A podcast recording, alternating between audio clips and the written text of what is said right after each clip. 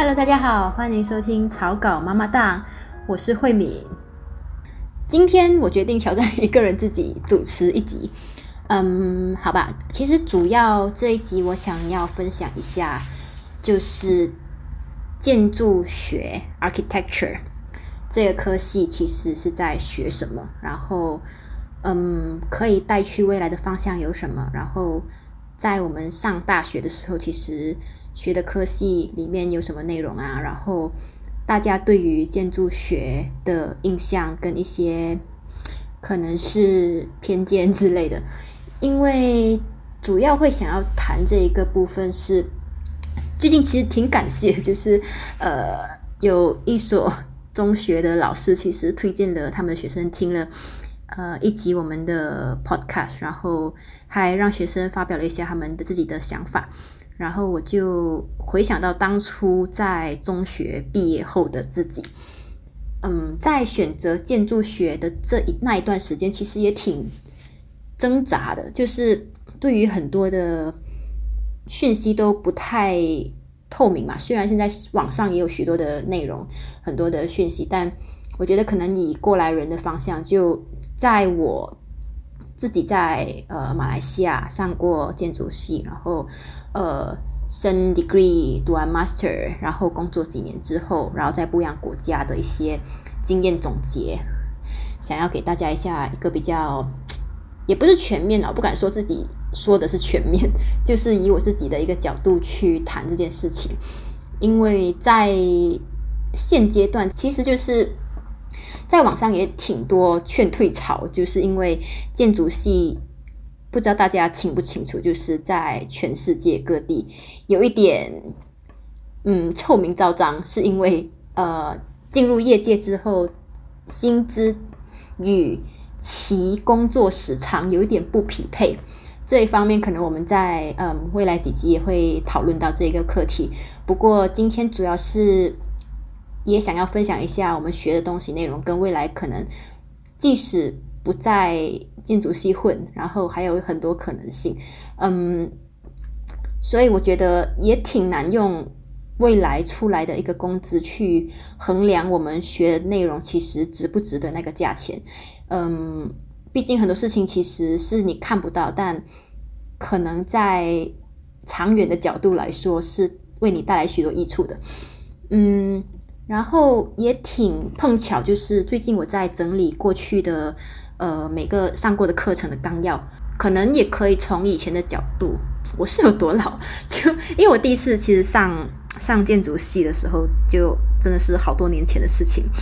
然后我也特地为了要录这一集，去询问了一下一些比较年轻刚毕业的学生，想要理解一下这么多年过去，其实课程纲要有没有什么变化？嗯，主要大方向其实还是没有变化太多，可能就是在软件选择上会有一点差异这样。嗯，OK，现在我就开始先说第一个，当初我自己在选建筑系的时候，有一个 confuse 的部分，就是觉得学建筑需要会构造，然后呃数学要好，高级高等数学 at math 要很好。其实这个部分有一点对，也不太对。嗯，因为说数学要很好，也不是很必要。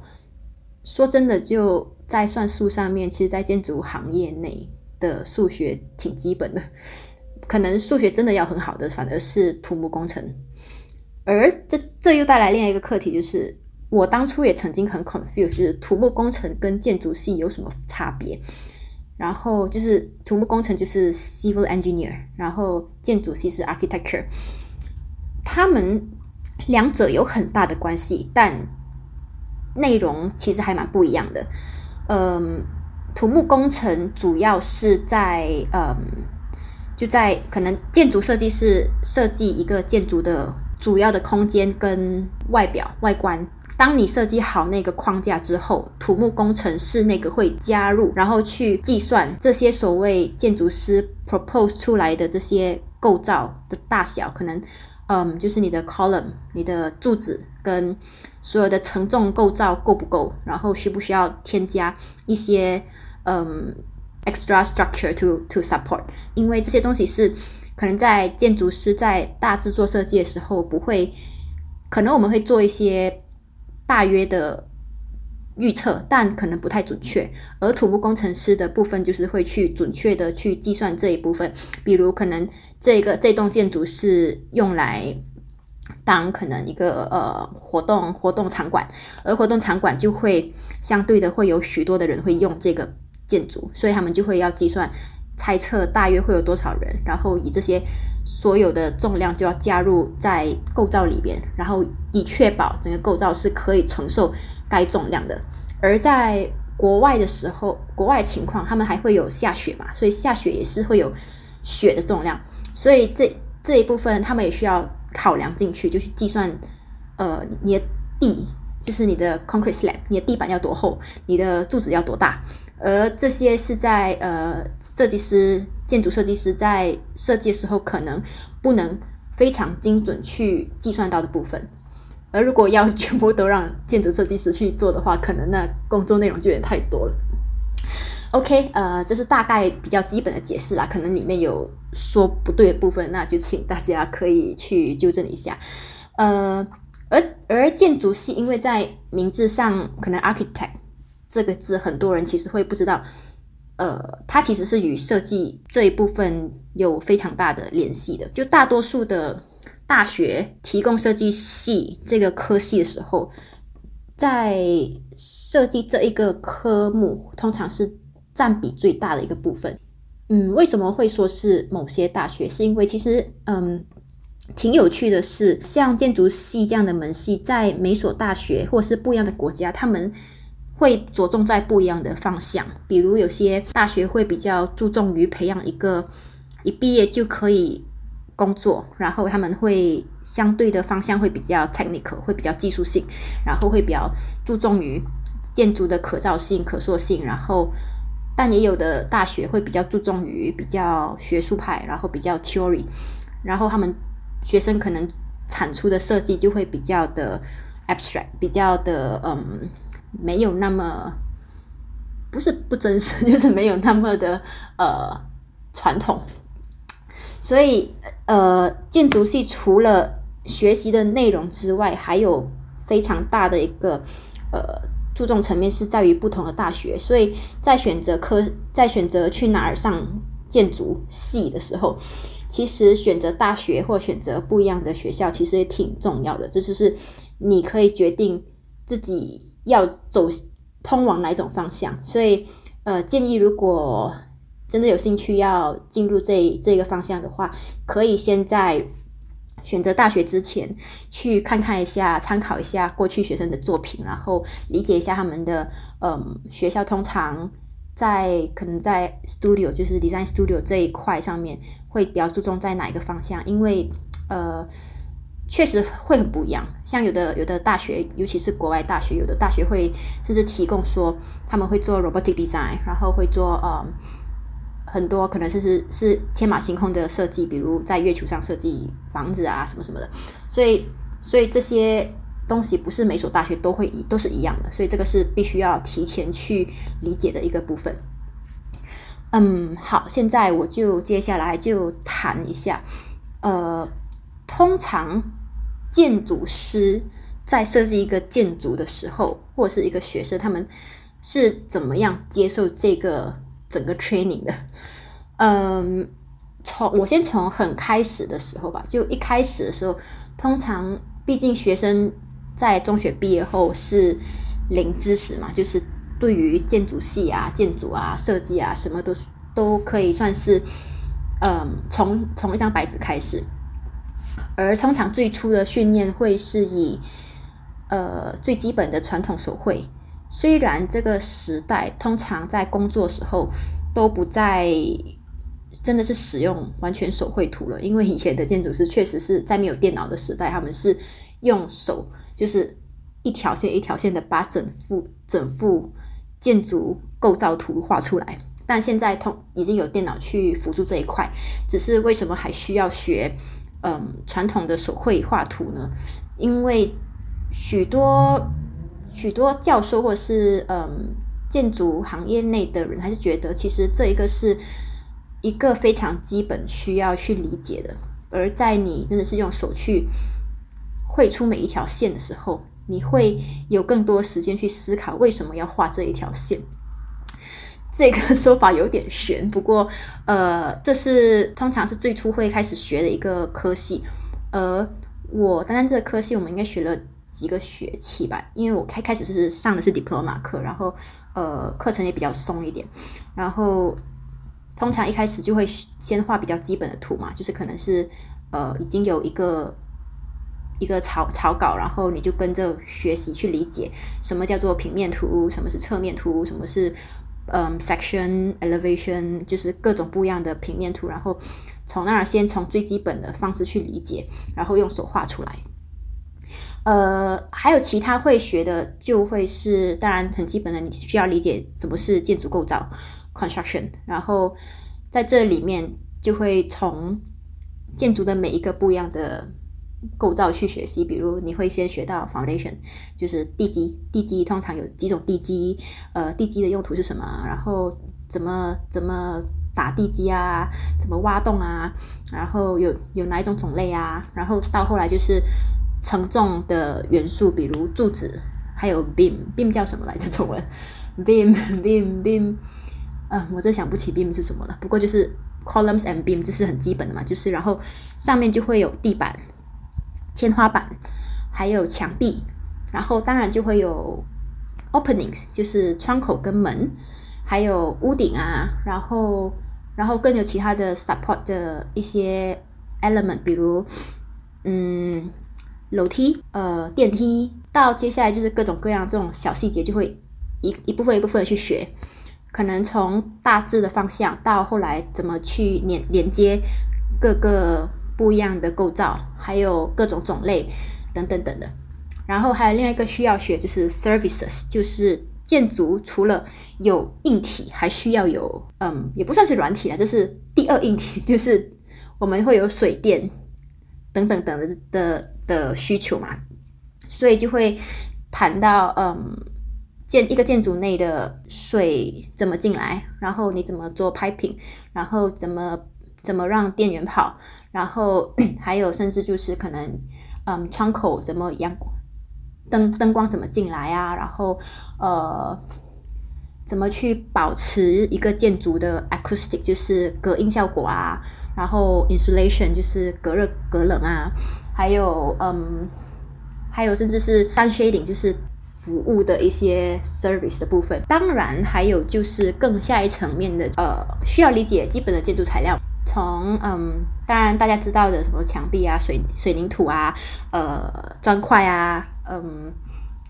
呃木板啊，甚至是铁板、玻璃等等等，然后它们的好处坏处，我们通常在建筑上会使用哪一种，在什么情况下会用哪一种材料，然后还有一个就是比较常会一定会有的一个科系就是 CAD Logic，就是。现在大家都需要的电脑，怎么使用这些电脑辅助软件去去把图画出来，或去表达你的建筑建筑想法？而 CAD Logic 这一部分其实也挺一直都在进步，但我感我我我有一个想法，就是其实现在在这个时代，CAD Logic 这一部分就是在嗯。电脑辅助绘画这一块有许多选择。马来西亚暂时还是比较普遍使用的是 AutoCAD 二 D 的绘图软件，跟可能搭配 SketchUp 或者其他的三 D 软件。但在国外开始流行的是 Revit 或者是 ArchiCAD 这样的，就是他们叫做呃 BIM 嘛，就是 BIM。它会在你画好一个 3D 的时候，它直接可以在同一个软件内把所有的讯息都呈现出来，所以你他们可以很好的同一时间的去整合跟 coordinate，所以你不需要花那么多时间。比如你改了二 D 的图，然后你还得去改三 D 的图，才能让他们两边的资讯是一样的。而 BIM 的软件的好处在于，他们通常在你画每一个三 D 的 element 的时候，它里面已经有各种讯息，比如这个。呃，柱子它是多大？它用它需要多少的材料？然后等等等，所以在你画好整幅图之后，你甚至可以直接一键按，然后它就会产出整整个建筑的所需的所有材料，然后你就可以把这份资料交给呃 quantity surveyor，就是去计算呃这这栋建筑需要用多少，需要用花多少钱去构造，做一个大致的计算，而这样会比较省时省力。但是同时呢，呃。现在其实市面上有的软件真是太多了，而且各大事务所基本上就是根据自己自己的 preference 去选择用哪一个软件，所以学校也只能就是提供其中一种选择或两种选择，而学生在毕业后其实来到真正的职场，还是会很常会面对这样问题，就是你学的软件在你所就职的公司其实。用的是不同的，就比如呃我的情况，以前在大学学过好几种软件，但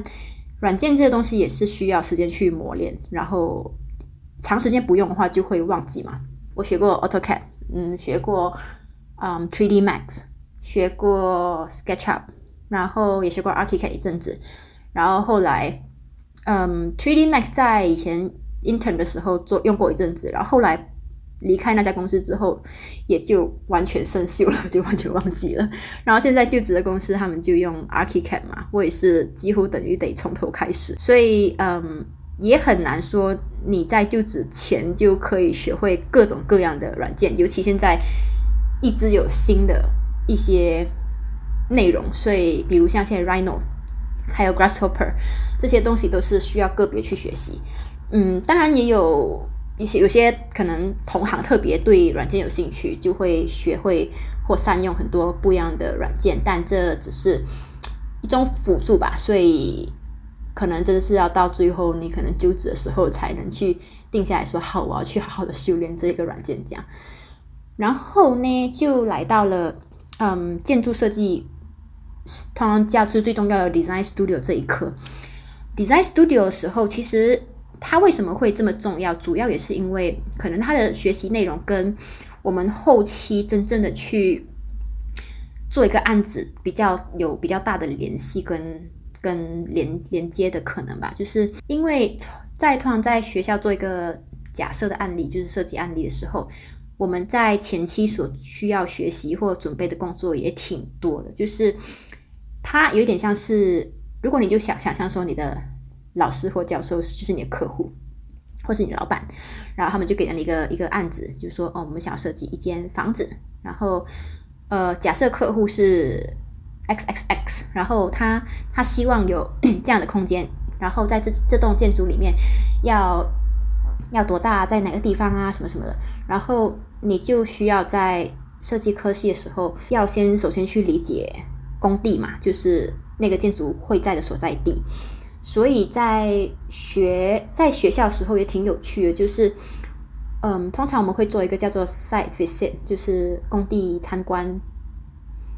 好吧，叫工地参观。然后参观了之后，我们要去收集很多资料，就关于当地的一些地域情况、文化呀、人文啊，细小到可能它的风向，然后人流多少，人通常会怎么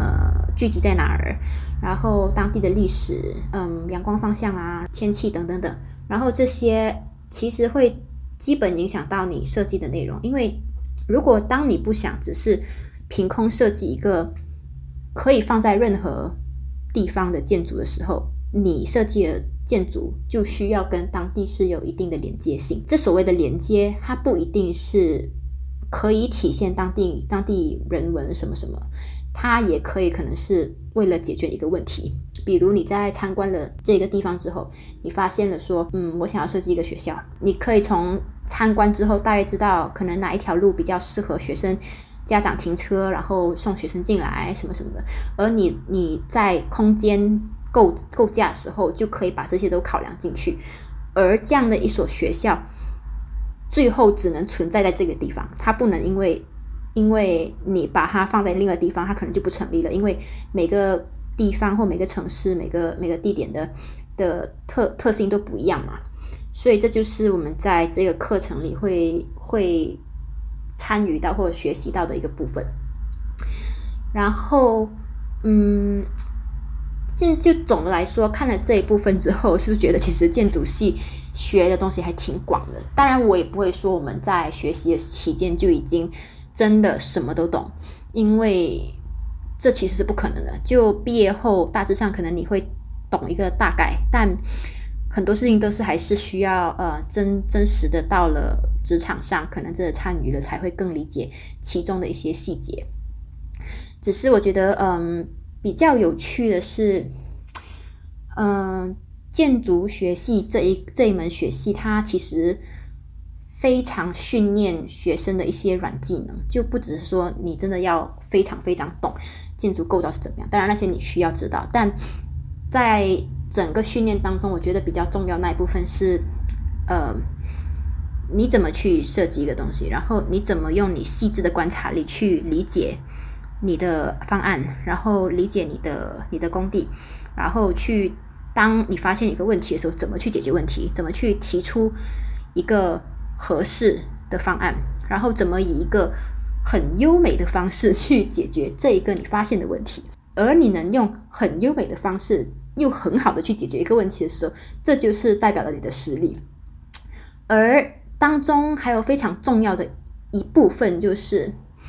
在每个学期尾，你就需要去呈现你的设计案子嘛，而你这个设计案子要怎么去呈现，这个也是非常考学生的呈现模式的一个部分。嗯，我觉得这其实，在可能在学习时，学生看不到这个重要性，但这其实我觉得，像即使在每个行业都好，你有了一个产品。你要怎么去呈现自己的产品，然后怎么去向客户或大众传达你的想法？这这当然是一个非常重要一部分。而建筑设计这个东西，就是它本来就只是存在你脑海里的一个想象嘛。然后你怎么从你的脑袋把它呈现在别人的眼睛里，然后再能怎么样用最正确的方式去让大众很简简易、很容易的去明白。你的思想的博大精深之处，这个就是你的技巧跟你多厉害的部分了。而当然，这种这其中，嗯，在呈现模式上有很多方式，有各种绘图，然后你需要有平面图什么什么的。然后，呃，有学生会用渲染，然后做模型，甚至，嗯，甚至还有一部分我觉得比较重要是怎么在有限的时间内去用语言去解释自己的想法，这些。在当初我上学的时候是没那么看得出它的重要性，但是在多年后的今天，就它其实确实很好的训练了你在怎么怎么去很好的把自己的一些想法呈现呈现出去。所以，嗯，这就是大约的一个建筑系里面会学习触碰到的一个比较大概的一个一个一个方向吧，而。我可能还可以再分享一下，就是大家对建筑系学生的一个印象吧。就是，呃，其实，在上建筑系的时候，比起其他科系的学生，我们相对的所谓考试啊、交 paper 这种事情就比较少。虽然还是有，但是比较少，因为通常，呃，整个整个学期最重要的就是在设计这一门这一门科目嘛。然后，呃，那一门科目它是靠你怎么去呈现你的设计，然后呈现你的想法，所以大多数时候学生都会比较专注在那个科系上。虽然我其实不太认同，就是有的学生会为了把自己的设计搞好，然后荒废其他的科目。我觉得这这不是一个对的方式。正确的打开方式应该是你能更好的把自己的时时间安安排好，然后。能可以好好的兼顾所有事情，我觉得那才是整个训练最精致 的一个目标。嗯，而许多在建筑系内，确实就学生还挺多需要花钱的地方，就花钱做模型。当初身为一个穷学生的时候，其实还挺痛苦的，就是每学期都需要做模型啊，然后呃，还有就是那个打印那个最最后的那个呈现图，通常打印一张。A one A O 的那些图都好贵啊，对学生来说可能七八十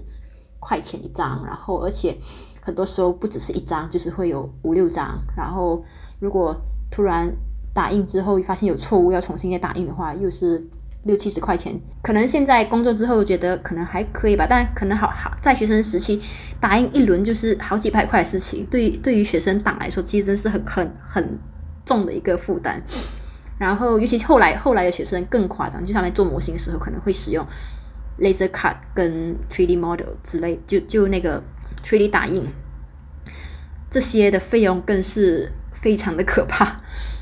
然后而且有的学校，一些私立大学嘛，他们可能每学期会去不一样的城市，或甚至有的是去不一样的国家，就做 site visit，然后以那个就以那地方当做一个你的你的设计的那个 site 嘛，所以那一个也是一大笔钱，就是需要花费的部分。所以在曾经在学生党的时候的我，也对于这些费用其实非常压力的，嗯，然后还有一个最经典的画面就是彻夜未眠不眠，然后大家都会觉得建筑系是史上最难学的学系之一，嗯，我不敢说它是不是最难之一啦，确实工作量是有点大，但嗯。如果能好好的去安排时间的话，其实还是可以 manage 的。只是我觉得不太应该去鼓励这个彻夜未眠，然后为此感到骄傲的这个这个这个文化。但可能这也是后来已经年华老去的我才可以坦然的说出的一件一件事实。不过在当初确实也是常常就是会熬夜，然后不睡觉，在赶赶图啊，赶赶设计啊。而工作量确实有时候会挺大，嗯，所以那个是学生时代的情况啦，嗯，然后我们现在就可能可以谈一下，就是在建筑系毕业之后可以干什么？嗯，其实说真的，就比较传统的，当然就是你出来就是当一个建筑师，可能就打工去一个事务所上班，然后未来就呃。哦，这一部分还得再说一下，就是建筑师的道路其实非常长，就几乎是跟医生一样。呃，通常建筑 degree 是三年加一年的 foundation 或者是就是先修班嘛，那个会叫做 Part One 在 Malaysia。而你如果要成为 license architect，就是可以签名的建筑师的话，而你这样才可以正式称自己是一个真正的建筑师。你还需要去完成，通常是两年的 master，就是硕士学位。然后在硕士学位结束之后，你算是 part two architect。但之后如果你要成为 part three，就是正式的 architect 的话，你还得要经过呃真正的职场训练，然后你要签 logbook，就是你做过的各种案子，然后要要储存一定的经验。然后你需要去考试，有笔试跟口试。当你全部通过之后，才能